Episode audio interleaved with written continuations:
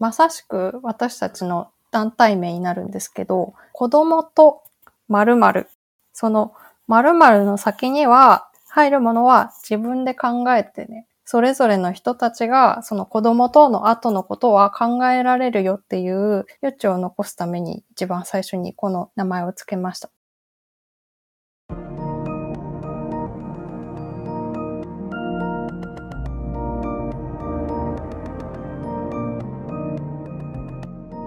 NPO 法人まちづくりエージェントサイドビーチシティのポッドキャスト番組 SB キャストです。この番組は様々なステージで地域活動、コミュニティ活動をされている皆様の活動を紹介、活動のきっかけや思いを伺うポッドキャスト番組です。進行を務めますのは、私、フリーランスとしてプログラミング、アプリ開発、講師、書籍出版などを行いながら、この NPO の理事を務める高道恵です。どうぞよろしくお願いいたします。それでは、今回のゲストは、子供とという団体運営されていらっしゃいます、上岡さんにお越しいただきました。上岡さんどうぞよろしくお願いいたします。はい、よろしくお願いいたします。はい。よろしくお願いします。それでは、まず簡単にではありますが、自己紹介からお願いできますでしょうか？はい。NPO 法人子どもとの上岡智子と申します。えっ、ー、と、私は横浜市の、あの、上大岡というエリアに住んでおり、子供が小学校、今3年生と1年生の娘2人おります。ありがとうございます。よろしくお願いします。それでは、まず簡単にそのその子供とのサイトのどのようなことをやってらっしゃるのかっていうのも、こちらもお伺いできますでしょうか？はい。まずあれですよね。子供とってどういうことをしてるのって簡単に説明した方がわかりやすいですかね。そうですね。よろしくお願いします。えっ、ー、と、子供とでは、えっ、ー、と、カタカナで子供とで検索していただくとウェブサイトがあるんですけれど、と、町の子育て情報サイト子どもとというのを運営しております。これが一番最初に始めた活動なんですけれど、今はそのウェブサイトの子育て情報のウェブサイトの他にも、上岡近辺では親子向けのイベントをやったりとかですとか、あとは防災ですね。親子のための防災の活動なんていうのもしています。ありがとうございます。そのイベントとか防災についてというのは、どのような活動をされていらっしゃるんでしょう？えっ、と、イベントはですね、えっ、と、お子さん連れてこられるヨガとか、あとベビーマッサージと、プロカメラマンが撮ってくれるフォトとか、もう少しで始まりますけれど、お昼寝アート、あとお話会、そういったものになりますね。で、えっ、ー、と、防災の方はですね、地域子育て支援拠点、横浜市内にある支援拠点とか、あとは、あの、公園でプレイパークとかやっているところで、親子で体験防災ワークショップっていう、こう、割とちっちゃい子がいる家庭向けの、あの、防災のワークみたいなのを行ったりとか、あとは、まあ、講座スタイルで、あの、区役所さんとかに呼ばれていって、で、講座を行ったりとかをしてますね。ありがとうございます。ヨガ、ベビーマッサージやお昼寝、あと、あとは防災、地域拠点での防災と、本当にいろいろなものをやってらっしゃるなというのはわかりますね、本当に。前回自分も、えー、一度お話をしたことはありますけれども、その時は本当に子育ての情報のサイトぐらいしかお話は聞かなかったので、すごいたくさんのことをやっている団体だなというふうに思います。あ、そうなんです。前に、あの、高見さんにお会いした時にはまだサイトだけだったかな。もしかしたら始めてはいたかもしれないんですけれど、結構今その3本柱で活動してますね。はい。ありがとうございます。そのような活動がどんどん増えていった、なんかそういうような活動を全部含めて目的としていることっていうのは何かありますか？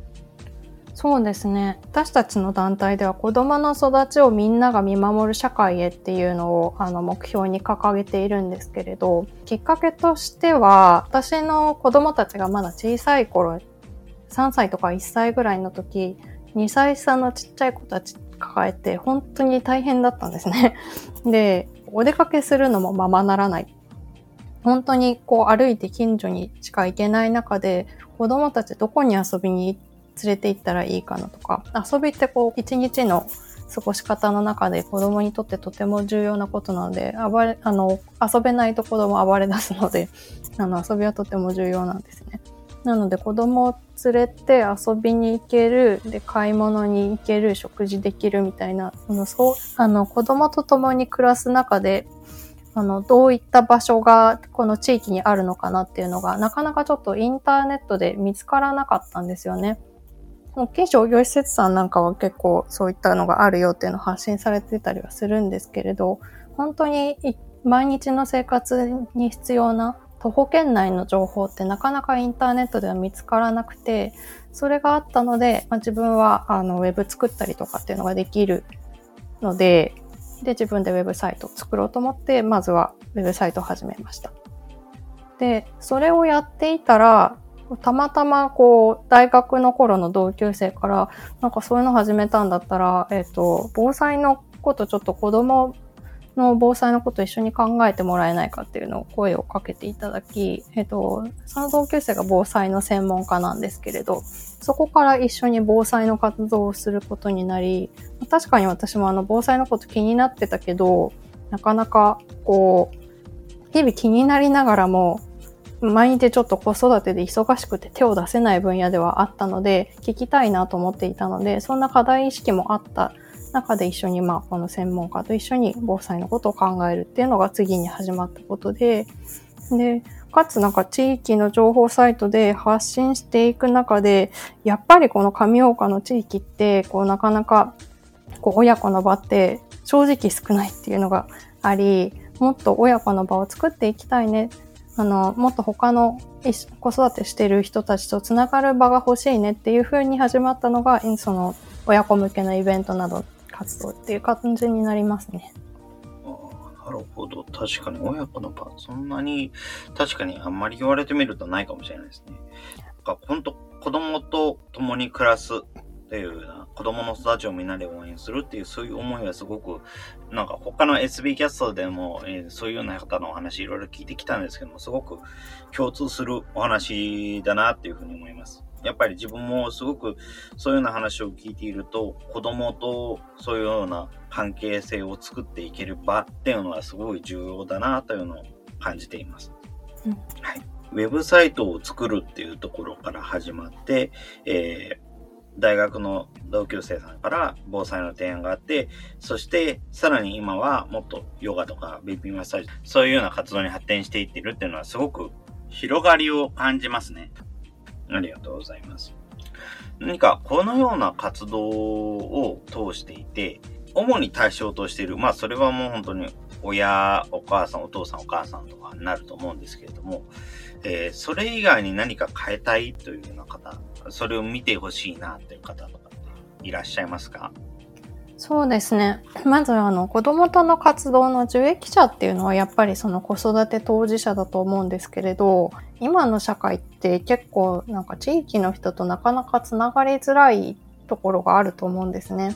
で、防災とかって特にそうなんですけど、その子育てしてる人たちだけではなんか正直どうにもならないっていうか、あの、子供、ちっちゃい子供抱えたまま他の人を助けることは難しいし、自分がむしろなんかどっちかって助けてほしい側になるケースの方が多いと思うんですね。だから、まあ地域にいる他の大人たちともっとつながりを持って、で、子供たちがこうここで安心して暮らせるんだよとか、まあ、近所のおじちゃんおばちゃんみたいな人たちに、こう、みな、見守られながら安心して暮らせるような感じになるといいなと思ってるんですけれど。ありがとうございます。そうですよね。やっぱり現状、本当に地域の人とつながりづらくなったなっていうのはすごく感じています。特に自分はもともと横浜の中でも非常に交通の便あまり良くないところにいますので、そもそも外に出る機会が NPO の仕事として以外はなかったので、やっぱりなかなかつながりは作りづらいなというふうに感じていました。うん、で、この状況下になってほとんどのことがオンラインになっても、地域とだけはつながりづらいっていう状況は未だにありますので。それはありますよね。やっぱ本当にそういう、うん、ここで安心して暮らせるんだよっていうような場を雰囲気を作っていくっていうような活動はすごく必要だよねっていうふうに思います。インターネットでこういうような活動をしていると、本当に最近は地域でもズームのイベントとか、そういうようなものがすごく増えてきたし、例えばツイッタースペースとか、スタンド FM のライブとかで、本当に地域の方々が雑談をする場っていうのが増えてはあるんですけれども、うん、一方そういうところにも全然繋がってこない人っていうのがやっぱりいて、それが結構本当に横浜の場合は横浜市の本当に地域で活動されている方々っていうのになってきてるなというような感じはすごくしますね。インターネットで本当遠くの人とつながることは、まあ、や、まあ、優しくなったといえば優しくなったと思うんですけど、一方で自分のマンションの隣近所の人でさえ、あの、みんなは知り合いじゃないみたいなところもあって、すごくアンバランスさはありますよね。そうですね。本当に。自分は本当遠くの人と仲良くなれて、近くの人と疎遠になるっていうふうによく言ってはいるんですけども、本当の隣近所の人と知り合いになる機会ってないなという感じははい。ないですよね。なんかあの、やってるところはあるみたいですけどね、自治会の職員さんが若いと、そういうような方々を中心になってインターネットで話ができる場っていうのを作ってるっていうケースもあるとは聞きますが、やっぱりそういうようなところも全然珍しい、珍しいのですごい話題になるっていうようなぐらいですので、まだまだそういうようなところは多くないんだろうなというような感じはすごくしています。うん、特に横浜って結構引っ越してきてこう新しい土地に住んでる人ってすごく多いと思うんですよね。だから昔からずっと同じところに住んでいたら実家の実家の近くに住んでたりとかしたら近所になんかこのぐらいのちっちゃい子がいるとかあそこんちの子であの同じ年の子生まれてるからみたいなそう勝手にどんどんこう地域の中のネットワークってできていったりするんですけど、みんながみんなこう、バラバラのところから来てる人で、隣近所も知り合いじゃないので、本当になんか、つながるきっかけっていうのがすごく限られているので、なので、やっぱその子供とで、なんでウェブで始めたかっていうところが、やっぱそこにあって、つながるきっかけとなる場所をまずは紹介するところから、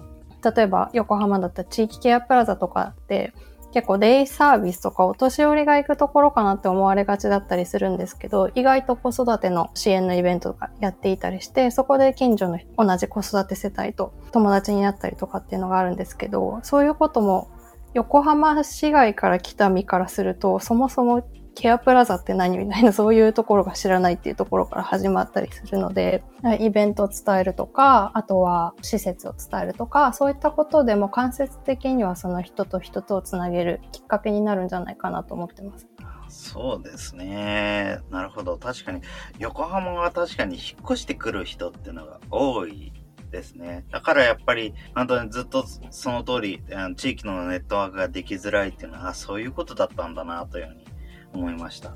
やっぱり、そのためにつながるきっかけを Web でやるっていうのはすごくいいことだと思いますし、やっぱり意外と地域で自分たちがリンクできる、関われるようなイベントってすごくあるけれども、その情報がインターネット上にないっていう問題はすごくありますので。そうなんですよね。本当に。だからそのきっかけとしてね、こういうような子供さんのようなサイトがあるっていうのは、すごく重要ですよね。確かに。ありがとうございます。それでは続きましてですけれども、現在このような子供との活動、いろんな活動をしていて、課題に感じていること、これは何かありますか？そうですね。私たち NPO なので、NPO なのでって言ったらあれなんですけど、NPO 化して2年、2年がちょうど終わったところなんですけど、まだちょっとちゃんと事業収益を上げられるようなスタイルになっていないので、まあお金の面のところはもうちょっとなんとかしなきゃいけないなっていうのが一つ正直なところとしてはありますね。なので、まあ、寄付を求めていったりとか、活動に理解していただいて、あとは、仲間づくりもそうですね。結構幅広い事業をやってる割には、ギリギリの人数で回しているとか、いうか。で、みんな専業でこの NPO の活動をしているわけではないので、みんながまあ子育てしながらとか、仕事をしながら、こう、合間合間でやってる中で、これだけの授業を回してるので、もうちょっとこう仲間を増やして余力を持って取り組んでいきたいかなというのは課題として感じていますね。なるほど、そうですね。NPO になってから、うちの団体も結構3年、もうすぐ4年かなぐらいにはなりますけれども、やっぱり事業収益上げるっていうのと仲間づくりっていうのはやっぱり2つ壁になりやすいところだと思います。うん、事業収益についてはやはりあの自分たちはやっぱりウェブっての何か作業とかそういうのもあるので、事業収益的にはある程度何とか形になるものもありますけれども、なかなかやっぱりしづらい分野っていうのはすごくあるなというのは感じています。そしてもう一つ仲間作りっていうのも本当にしづらいというか、賛同してくれる人はいっぱいいるけども、賛同してくれる人大体みんな忙しいっていうところはありますので。だから、うちの団体もあの、人数だけは多いんですけども、動ける人があまりいないっていう状況ですね。そうですよね。よくわかります。それは。あと、時間を合わせるのがすごく難しい。あの、うん。だから、時間を合わせなくて済むのがインターネットなので、そこはいいんですけれども、うん。そもそも時間があっても話せないっていう 感じになっちゃうよなっていうのはすごくありますね。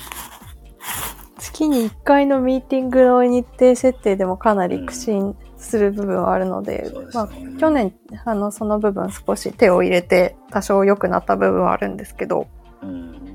なるほど。ありがとうございます。なんか、あの、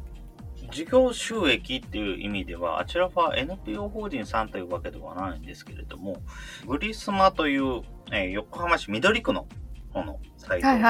がありまして、はいはいはいうん、あちらなんかだとあの広告はもちろん出してはいるんですけれども、広告が例えば最近だと Google AdSense とかそういうような Google の広告サービスではなくて、もう自分で広告を取りに、自分で広告出稿して、自分で書いてるっていう、うんうん、なんていうか、うん、駅の広告みたいな感じの出し方をしているところで。グリスマさんそうなんですね。だからこそ、だからこそなんかすごく緑区に、緑区の暮らしに合った広告が出る、出せる。っていうようなことをやっているのはありますね。他の広告だと、例えば、あの広告で出てくるのが、あのそのサイトの内容と全然関係ない内容であったり、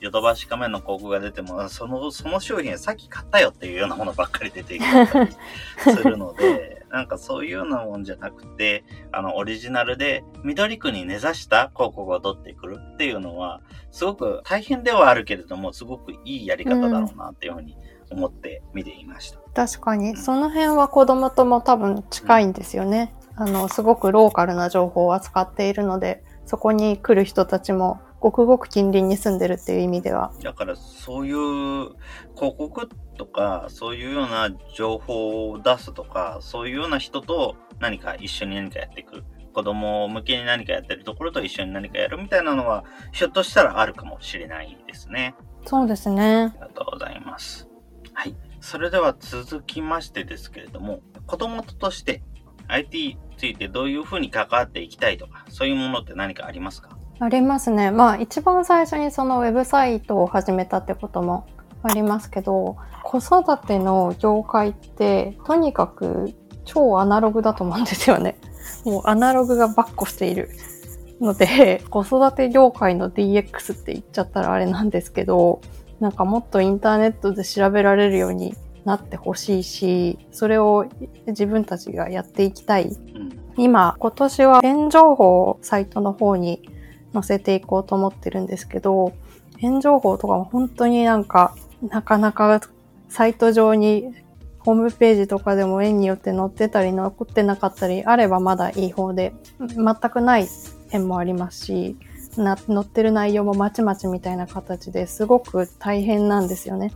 で、そういうのをじっくり時間とって探す時間がない 子育て中なのにそもそも情報がないみたいな ところで苦心しているので、うん、そういうのを IT で変えていきたいっていうのありますね。なるほど。ありがとうございます。そうですね。なんか子育て周りってすごいアナログっていうのは、はい、逆に自分聞いているとすごい、あ、意外だなというふうに思ったんですけれども、今まで SB キャストでも何度か子育て支援に関する活動されている方とかのお話は聞いてきたんですけれども、この Web とかインターネットツールを使うっていうことについてすごく積極的な団体が多いんですね。うん。うんうんうんうん。なので、えー一方、やっぱりでも確かに子育てって、子育てのあそういう団体以外のところを見るとすごいアナログなところが確かにあるなというような感じはします。ただ、思ってみると確かにそうだけども、最初聞いてみるとすごく、あ、そうなんだというようなびっくりする感じがしますね。ああ、そうなんですねすね。多分、公共に関わるところがやっぱり子育ての分野っていうのが多いっていうことと、あとは地域で子育て支援をされてる方って結構、あの、新しい子育て系の団体さんは別として、結構、まあ、お子さんがもう大きくなられて、二十歳超えてるような方たちとか、本当になんか善意でボランタリーにやってくださってる方で、その子育町の子育て支援って成り立ってるところがあるので、そういう方たちは本当に IT は激弱ですね。確かにそうですね。えー既存の団体はやっぱり割と本当に人長い方なので、どうしてもやっぱり技術的に遅れを取ってしまうっていうのは確かにありますし、それで特にやれてしまっているので、えーなんか変わらなきゃっていうようなところはすごく弱くなってしまうっていうのは確かにありますね。なるほど。ありがとうございます。ですね。その他、もう一つ、あの、園の情報、まあ、こちら、保育園とか幼稚園とかの情報についてということですけれども、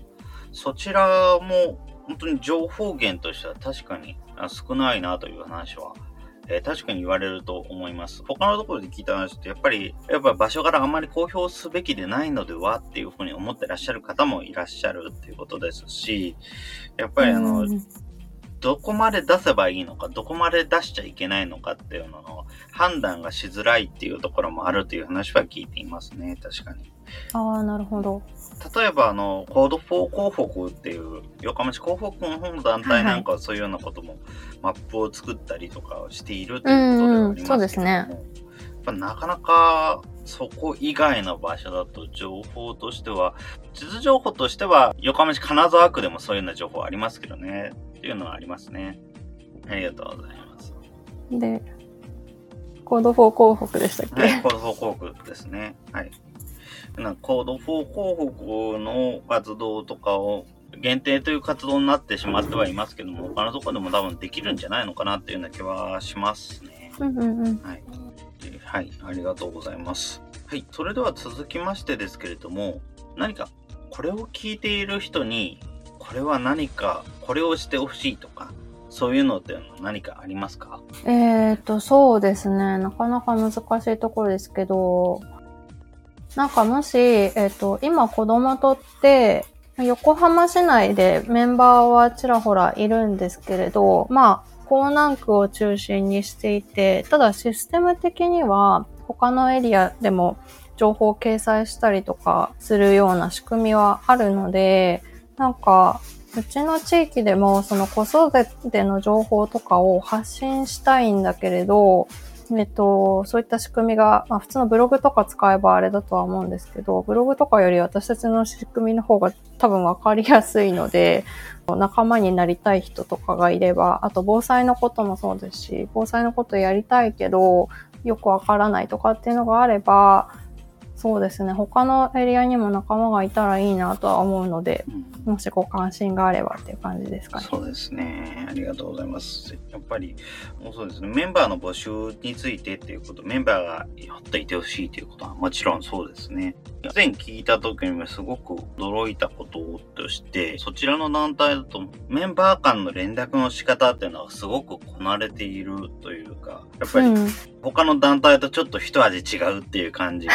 していて、え、スラック使ってらっしゃるってことでしたよね？確かあ、はい、そうです。あ、よく覚えてらっしゃいますね。地域でスラックという言葉を聞くこと自体がなかったので、もうそれはすごく記憶に残っています。しかも、だいぶ前ですもんね。高見さんとあれお会いした時って、多分2018とかぐらいですかね。そうですね。確か、自分が今も弘明寺の方からは引っ越しちゃって、今磯子にいるんですけれども、ええその前、弘明寺の時にお会いしたのかなというふうに思います。なので、本当に割と昔になってしまいますよね。うん、はいそうですよね。まだその時多分、スラック一番最初の時は日本語じゃなかった 頃から使っているので、日本語じゃないものを使うっていう団体が地域にいるっていうこと自体がすごい衝撃的で、でしたね。しかも別に ITに強いわけでもないお母さんたちに 英語のスラックの使い方を教えてみたいな。それと同時にやっぱりそういう子育ての団体ってそういう新しいものが出て、えそれを使わなきゃってことになった時に使えるっていうのがすごいなっていうふうにすごい思いました。うん。やっぱり他の団体だとなかなかそういうツールはあるよっていう話は聞いていても全然使わないとかいうようなことって結構あったりしますし、例えばメーリングリストせっかく作ってもメーリングリストにこれを教えてよっていう情報が全然出てこないとか、あ会ってみると、それメーリングリストで言ってくれればいいのにっていうような内容が 結構出てきたりとか、そういうようなことが結構あったりするので、やっぱりそういうところに比べて、地域のあの、特にこういう子育てに関することをやってらっしゃる方って、すごいなんか新しい技術のまあキャッチアップといいますか、取り込みがすごい上手いなっていうふうに思っていました。あ。ズームとかもなんか本当にコロナなってから、うち以外じゃなくてう、うち以外の団体でもすごい使うようになったので、そういう意味ではミーティングとかはすごい楽になりましたよね。うん、そうですね。ズームについてもやっぱりもう使い方の段階ではないというか、使うっていうのは案外皆さん誰でもできたりするんですけれども、それを使って、えー自分の身内の以外の人と話すかどうかっていうのがすごい層によって分かれちゃってるなっていうようなう感じ確かに。地域のコミュニティカフェの方なんかだと本当に自分の身内としかズームで繋がらないので、なんかすごいこの一年大変だったねっていう雰囲気をみんなで共有して終わっちゃうっていうようなところもあって。そうなんですね。その一方でやっぱり特に横浜市管内のライフデザインラボの方とかは、やうんうんうんっぱりそういうようなのを本当に遠くの方と繋がるように使ってらっしゃるんで、全然そういう残念だったねっていう雰囲気だけを共有するで終わらず、いろんうなん人と繋がるのに使えてるっていう人もいますし、やっぱりそこはもうただの使い方とかスキルとかそういう問題ではない何かっていうのが、なんかすごくなんかそういうのがあるなというような感じがしています。ライフデザインラボも実は子供と団体として関わっているので、えっ、と、あちらのスペースでも、あの、ヨガとか、あとは、ヨガベビマフォトはやっているんですよね。なので、あちらの、そのオンラインのイベントなんかも、ちょっと参加したりなんかはしてますね。ライフデザインラボの方でもヨガとかそういうイベントのお話はよく聞きます。結構だからそれまでだったらあのあそこで言えば館内の近くからしか来れなかったと思うんですけど相模原とか結構遠方の方からつないでお話ししに来たりベタベタやりに来たりとかしてくださったりするので、まあ、そういう可能性は逆にありますよね今っていうのは。そうですね。やっぱり他の方のお話の時に、えーありましたけど、やっぱり同じ資料を見て、同じ画面を見て、同じ情報について話せれば、その時点でもう場を共有したことになるっていうことで、うんうんうん。その、なんかそういうようなことができるようになったのは本当にオンラインの特徴といいますか、今までオンラインを使ってる人はたくさんいたけれども、こういう、ここにならなきゃ気づかなかった何かっていうものになってるなっていう感じはすごくありますね。ありがとうございます。それでは続きましてですけれども、今後、こちらインターネットで子供との活動を知るにはどのようにすればよろしいでしょう？はい。えっ、と、一番簡単なのは、カタカナで子供とと入れて検索していただければ、サイトが出るので、そこにアクセスしてください。ウェブサイト以外にも、Twitter、Instagram、Facebook とやっているので、えっと、それのいずれでもカタカナ子供とで多分検索したら出るはずなので、それぞれで発信している内容とか一部違ったりとかもしているので、あの、良ければ、あの、見てみてください。あとはあれですね、上岡周辺で、上岡とか、あとは館内ですね、さっきのライフデザインラボもそうなんですけど、やっているあの子供との親子向けのイベントの情報は LINE の子供との方で配信してますので、あの、小さいお子さんがいて、この辺りで子育てしてるっていう方がいらっしゃいましたら、ぜひ、あの、お勧めしていただけるとありがたいです。おホームページと Twitter と Instagram と、あとは LINE ですね。はい。はい。ありがとうございます。ホームページ見てると、わ割と亀岡中心 SB キャストでは参加してる人がどのエリアで活動されてる方かっていうのはやっぱり登録上残さないといけないので、とということで書いていたんですけども、改めて見ると、もともとさん亀岡じゃないの？神岡とは限らん。コーナンクって書いちゃうと、あれ、これはコーナンクって書くとおかしくなっちゃうなっていうふうにすごく思ってたので、サイト見ると、三浦とか秦野とかも 登録されてるの。町田も結構ありますね。ああ、でもまあ、それは基本的には何だろう、ちょっと遠くにお出かけっていうのをイメージされてるってことなんでしょうかそれとも、本当にあちらの地域の方が行ける場所みたいな感じで置いてるってことなんでしょうか？あ、えーっとですね。まず町田は緑区のメンバーが割と近いので、よく行ってるっていうので結構増えていて、で、秦野とか県政の方は私の実家が秦野市なので、私がやっていて、みたいな感じで、みんなが住んでいるところプラス、なんか行動圏内が続々と登録されていくので、なので、旭区だったら旭区に近いメンバーが行ってるとか、そういう感じですね。ああ、なるほど、そういうことですか。うんみんなが住んでる場所、プラス行動圏内。確かに。そうですね。なので、新しい人が増えると、その新しい人たちの行動圏内の周りの情報が充実していくので、なので、あの、新しい仲間が欲しいんです。うん。それにしても本当に緑区でそちらの市街が入ってくるっていうのはちょっとびっくりですね。そう、そうなんですよね。自分も今まで18区の区民センターの話だけは聞いたんですけども、本当に市街の情報が出てきたのって青葉区だけなので、ああ、そうですか。はいあの青葉区の人は買い物って言ったら私たちは町田に行くのでっていう話をしてたあ確かに確かに近いですよね。逆にそれ以外の場所は全然聞かなかったんですよ。緑区は中山っていう、うん、うん。比較的やっぱり緑区の中心に近いところだし、確かに。他だと行動範囲が広す、広いと言っても続き区とかになるんですけども、続き区もあのセンター北南の周辺にしか行動エリアがなかなか伸びにくい、センター南に区役所ね、区役所と区民センターがあるので、そこに住んでる人からするとどうしてもやっぱり続き区中心とか緑区中心になりやすいからっていうのもあるのかもしれないですね。だから。他のそういうのじゃなくて、緑区の端っこの方に住んでる人からすると普通に区外、市外が入ってきますし、うん。そういうのはあるんだろうなというふうに思います。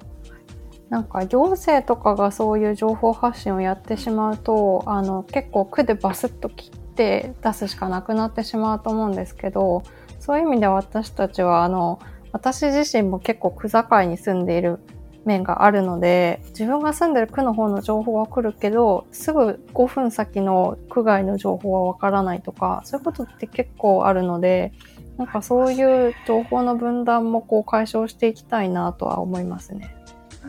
はい。ありますね。行政だと本当に区で切れちゃうので、うん自分なんかの前のグミオジなんかだと、グミオジって南区ではあるけれども、江南区の方が全然近い場所ですそうので。ですよね。上岡結構買い物来たりしますもんね。10分歩けば江南区ですし、うん南区の中心は逆にあの電車に2駅ぐらい行かないといけないっていう確かに。今うん南区役所も移転しちゃって、そうですね井戸ヶ谷から浦船町ですね。あ浦船町も近くなっちゃっうん、すごいローカルな話ですけど。うん。遠くなったなっていう感じはあるんですけれども、うんやっ。ぱりそういう端っこの方に住んでる人ってのはなかなか情報を見つけづらいっていうのがありますね。はい、今、うちでは載せてられてないですけど、瀬谷とかだったら多分、大和とか結構行くと思うのうんで、海老名とか。うん。そこもやっぱ、そうねうん、影響は全然あるなと思いますしね。やっぱりだから横浜市だけの情報が出てればいいかっていうと全然そんなことはないなっていうのはそういうことですす。ごくありますね。うはい。ん。ありがとうございます。はい。それでは、えー最後の方ではございますが、えー子供との活動を通して何かこれはキーワードというような活動、キーワードと言えるようなものがあれば、こちらをお伺いできればと思います。はい。そうですね。えっ、と、まさしく私たちの団体名になるんですけど、子供と〇〇。その〇〇の先には入るものは自分で考えてね、それぞれの人たちがその子供との後のことは考えられるよっていう余地を残すために一番最初にこの名前を付けました。だから子育てしてる人たちだけじゃなくて、今別に子供がいない人とか、あとはそれこそ地域の人たちとかおじいちゃんおばあちゃん、子供自身でもいいかもしれないし、みんながその子供っていうキーワードを中心にして何かができたらいいんじゃないかなと思ってます。そうですね。子供とまるまる。本当にそこは、すごく名前を、この子供とっていう名前の団体の名前を聞いていてもなんかすごくそうだなっていうふうに思いました。やっぱり子供と学校とか教える、教わるとかいうような分野もそうだし、うん、そうですよね。子供と遊ぶとかいう分野もそうだし、すごくいろんなところについて、まあ情報が集まってる場所があると、すごく安心できるなというのはありますよね。社会のあのみんながこう子育てに関わることができたらもっと子育てをしやすい、うん、地域社会になるんじゃないかなと思ってます。そうですね。やっぱり他のところでもそういう話はありますけどやっぱり子供は地域で育てていく。そそのためのものは今いっぱい揃ってはいるので、うん、やっぱそういうようなものをうまく活用していくために、その中心になんか子供とみたいなサイトがあると、すごく回りやすくはなるなというような気がします。うん引っ越してしまうとなかなか情報がなかったり、ね、あ、そうそうそう、そうなんですよね。せっかく素晴らしい団体さんとかたくさんあるので、そういう人たちが知ってもらえるきっかけになるような、なれたらいいなと思いますね。そうですね。ありがとうございます。そうですよね。はい。ありがとうございます。それでは、なんか、他に何かこれは言っておきたいなとか、そういうようなことってあったりしますでしょうか？大丈夫ですか？大丈夫です。はい。ありがとうございます。それでは、今回のゲストは NPO 法人子供とで活動されている上岡さんにお越しいただきました。上岡さんどうもありがとうございました。ありがとうございました。はい。ありがとうございます。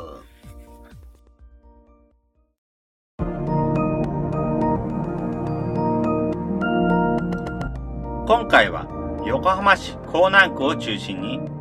町の子育て情報サイト運営を行うほか、親子向けのイベント開催、親子のための防災活動を行う NPO 法人子供との上岡智子さんに、サイト立ち上げの経緯や IT との関わり方、オンラインでの活動に関して思うことのお話を伺いました。NPO 法人子供とは、町の子育て情報サイト子供とにて、公園や子育て支援関連施設の情報を発信するほか、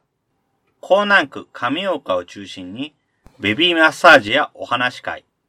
親子で体験できる防災ワークショップなど、様々なイベントを開催しています。子供の育ちをみんなが見守る社会へ。子供と共に暮らす中で、どういった場所が地域にあるのかといった情報がなかなか見つからないという問題に気づいた上岡さん。ウェブサイト制作のスキルを活かし、まずは子育て情報サイトを立ち上げ、そして知り合いに誘われて防災やベビーマッサージなど様々な活動を立ち上げることとなりました。また、現在は横浜管内にあるライフデザインラボでもイベントを実施。オンラインでの活動を行うことで、相模原など遠方の人々とのつながりも作れているという利点にも注目しているとのこと。対象としている人々は、まだ小さい子供を持つ子育て当事者の人たち。ただし、子育て当事者だけではどうにもならないことは少なくない。地域にいる他の大人たちともっとつながりを持ち、子供たちが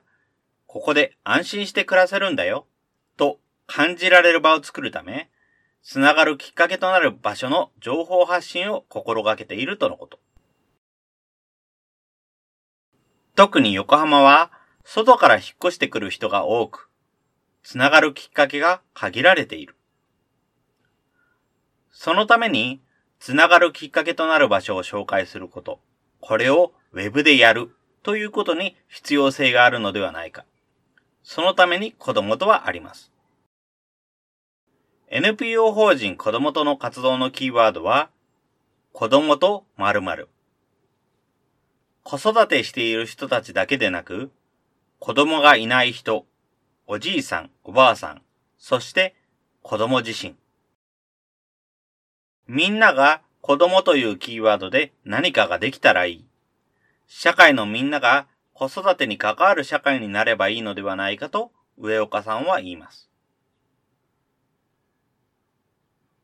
直接子育てに関わる人々も、直接関わるのは難しいという人々も、